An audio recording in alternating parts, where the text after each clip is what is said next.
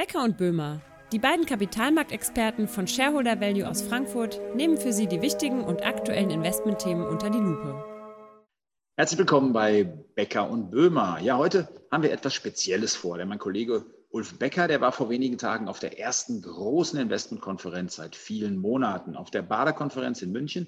Da hat er mit rund 30 verschiedenen Unternehmensvertretern intensiv gesprochen. Uns geht es jetzt hier nicht um die Einschätzung einzelner Unternehmen. Und übrigens sind die genannten Unternehmen auch nur Beispiele und nicht in unseren Fonds enthalten. Nein, heute wollen wir Ihnen aufzeigen, wie denn die Unternehmen mit den vielen Herausforderungen der Corona-Krise umgehen und wie sie die weitere Entwicklung einschätzen, auch unabhängig von Corona. Und also gleich zum Thema, Ulf. Ja, wie gehen denn die Unternehmen in den täglichen Prozessen mit Covid-19 um? Ja, also mein Eindruck ist, dass sich die Unternehmen in den Geschäftsprozessen, in ihren Kernprozessen wirklich auf Covid eingestellt haben und Prozesse angepasst haben.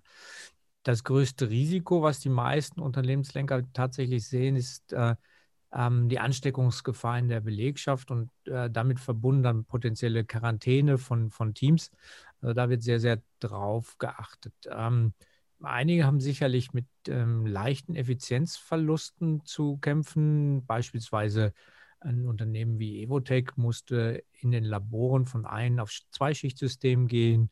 Ein Unternehmen wie Vielmann ganz klar hat größere Hygieneauflagen und musste auch die Prozesse anpassen. Da kommt man zum Beispiel in eine Filiale nur noch rein, wenn man sich vorher einen Termin geben lässt.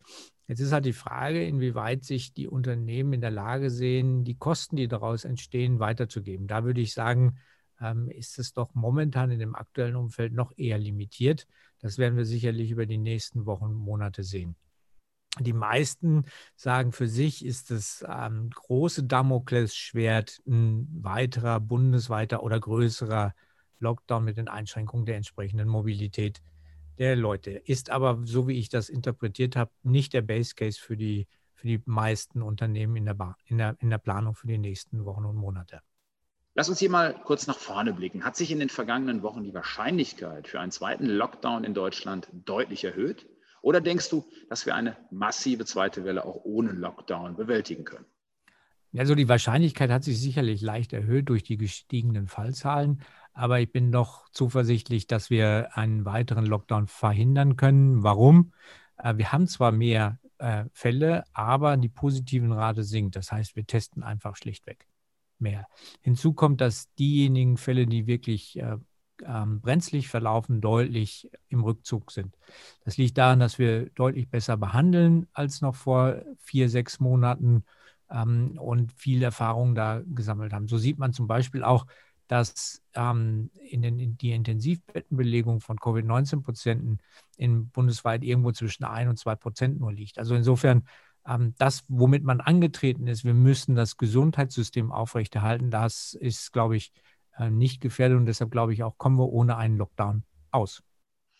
Kommen wir mal wieder zurück noch zur Wirtschaft, denn äh, das ist ja schon massiv, was wir in den vergangenen Monaten erlebt haben durch die Corona-Pandemie. Und ähm, nochmal wieder auch bezogen auf die Konferenz. Also was hast du mitbekommen? Was ändert sich nachhaltig durch Covid-19 in den Unternehmen und ist auch jetzt schon dort erkennbar? Also da wurden immer zwei Themenkomplexe wirklich genannt. Das Thema Flexibilisierung der Arbeit, also das Thema Homeoffice sowie Reisetätigkeit. Zum Thema ähm, Flexibilität der Arbeit sagen eigentlich alle Unternehmen, bei uns hat das gut funktioniert und wir können uns vorstellen, einen guten Teil davon mit auch in die Zukunft zu nehmen. Ähm, ich habe da ein bisschen detaillierter nachgefragt und wo sehen Sie denn die Risiken? Und da sind sich die Unternehmen auch ein, relativ einig. Wir müssen darauf aufpassen, dass das Zugehörigkeitsgefühl zum Unternehmen nicht verloren geht, dass wir junge Mitarbeiter oder Mitarbeiter, die gerade begonnen haben, vernünftig integrieren. Und eins der zentralen Elemente mittel- bis langfristig, und das sagen alle Unternehmen, ist, wir müssen auch gucken, dass wir innovativ bleiben. Es geht ja nicht nur darum, dass ich Prozesse abarbeite, ähm, sondern auch weiterhin kreativ bin und äh, innovativ bin. Das ist, glaube ich, so der Knackpunkt. Beim Reisen gehen die, gehen die Meinungen ein bisschen auseinander. Alle sagen, ja, wir werden sicherlich nicht mehr so viel reisen wie vorher. Davon gibt es aber auch noch ein paar Ausnahmen. Ich nehme ein Beispiel. Das war die äh, Siemens Healthineers. Ähm, den Medizintechnikanbieter, die bieten MRTs an, ähm, CTs, also relativ komplexe und teure Produkte in der Anschaffung. Und da war die Aussage relativ klar. Wir freuen uns wieder, wenn unsere Vertriebsleute wieder vor Ort beim Kunden sind, das Produkt erklären können. Ähm, also ich würde das mal ein bisschen genereller fassen und sagen, die Produkte, die komplex sind, äh, sehr werthaltig, da wird sicherlich die Reisetätigkeit sich relativ schnell wieder normalisieren. Aber das wird lange, lange dauern. Also insgesamt, das bestätigt auch das Gespräch mit Dufry, einem, einem großen ähm, Duty-Free-Anbieter weltweit. Business Travel wird ein long, langer Weg bis zur Recovery. Büro und Retail in Innenstädten, das ist eine weitere Implikation, bleibt wahrscheinlich schwierig. Und das Thema Wohnimmobilien, in, gerade in überteuerten Großstädten, könnte lang, mittel- bis langfristig gegenüber, gegenüber dem Umland auch verlieren. Also das sind so ein bisschen die Trends, die ich daraus eben mitgenommen habe.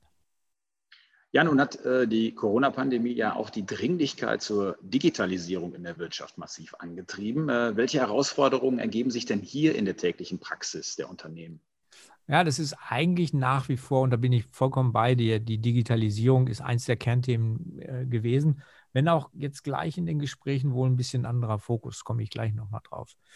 Das, die größte Herausforderung, die die Unternehmen haben, ist nach wie vor, wie finde ich das geeignete Personal, um die Digitalisierung äh, voranzutreiben. Ähm, während vor ein, zwei Jahren das Thema, wie mache ich Geschäft aus Digitalisierung im Vordergrund stand, ist jetzt relativ klar äh, der Fokus gewesen, wie kann ich Kosten sparen. Und im Kern ging es in den meisten Gesprächen darum, wie kann ich Prozesse vor allen Dingen in der Verwaltung ähm, organisieren, digital abbilden, um Personal einzusparen. Ich glaube also, dass, und das erinnert mich an ein Gespräch, das ich vor, vor einem Jahr an selber Stelle geführt habe mit einem Unternehmen, das Originalton gesagt hat, ja, wir, unsere Geschäftslage ist so gut, ich könnte in der Verwaltung 85 Prozent der, des Personals abbauen, aber in der letzten guten wirtschaftlichen Lage, in der wir uns befinden, ist das gesellschaftlich nicht durchsetzbar. Das ist natürlich jetzt anders. Also ich glaube tatsächlich, dass Unternehmen jetzt auch hergehen werden und radikal Prozesse digitalisieren werden und damit auch Personal abbauen äh, werden. Das ist die schlechte Nachricht für die Volkswirtschaft. Okay, dann schauen wir nochmal in eine andere Region. Zum Schluss möchte ich noch auf ein Thema kommen, das in den vergangenen Monaten ja etwas in den Hintergrund getreten ist, nämlich China. Dort nahm die Pandemie ihren Anfang, doch dort läuft es ja wirtschaftlich auch schon wieder sehr gut. Deckt sich das auch mit deinen Erfahrungen aus den Gesprächen mit den Unternehmen? Ja, absolut. Ähm, und man muss einfach zu dem Schluss kommen, dass es einen großen Gewinner dieser Pandemie gibt und der heißt eben China. Das ist paradox, aber so, so sieht es aus. Das war auch schon der Eindruck, bevor ich äh, zur Konferenz gefahren bin, anhand der Makroindikatoren, die ich mir immer, immer anschaue, Flugbewegungen, Staus etc. etc. Also alles, ähm, alles kurzfristig, kurzfristige Indikatoren, die sahen schon gut aus. Und alle Unternehmen, die signifikantes Geschäft in China haben, haben dieses Bild mehr als bestätigt, sondern sogar noch äh, deutlich optimistischer, ähm, als ich es gedacht habe. Und das waren sehr breites Spektrum von Unternehmen. Das war eine BASF, das war eine Infineon, das war eine Covestro und das war eine Deutsche Post DRL. Also man sieht, es ist nicht nur ein Sektor, der jetzt gut läuft, sondern das ist relativ breit angelegt, dieser, dieser Erholungstrend. Und das ist natürlich insbesondere für Deutschland und den deutschen Mittelstand gut, die recht exportlastig zu China sind. Also insofern kann man für DAX, MDAX äh, Unternehmen und kleinere Unternehmen mit hohem Exposure dorthin durchaus optimistisch sein. Äh, ich würde das aber etwas weiterspannen, auch für die asiatischen Aktien Korea, Japan sicherlich sehr, sehr, sehr, sehr positiv. Das wäre meine Einschätzung aus äh, der äh, bis äh, aus der BIC in München, der Bader Investment Konferenz. Sehr schön. Du hast den Blick schon mal nach Asien äh, gewendet und das ist auch ein gutes Stichwort, denn wir haben auf jeden Fall in der vergangenen Zeit schon mal über Japan gesprochen und das wird auf jeden Fall ein Thema, was wir hier nochmal aufgreifen möchten, denn das ist, das ist ein wichtiger Aktienmarkt, der aber irgendwie immer so ein bisschen unterm Radar läuft und das wollen wir in einem der nächsten Podcasts mal ändern und dann mal genau nach Japan schauen. Aber das war jetzt der Blick auf die Lage bei den Unternehmen, die sich aktuell so darstellt. Danke, Ulf, für deine Einschätzung von dieser Konferenz und wir hören uns wieder beim nächsten Mal. Und jetzt kommt noch unser Disclaimer. Diese Publikation dient unter anderem als Werbemitteilung. Sie richtet sich ausschließlich an Personen mit Wohnsitz bzw. Sitz in Deutschland. Der Inhalt dieses Podcasts stellt keine Anlageberatung oder sonstige Empfehlung zum Kauf, Verkauf oder Halten von Finanzinstrumenten dar und ersetzen keine individuelle Anlageberatung. Die enthaltenen Informationen und Meinungen wurden mit großer Sorgfalt erstellt.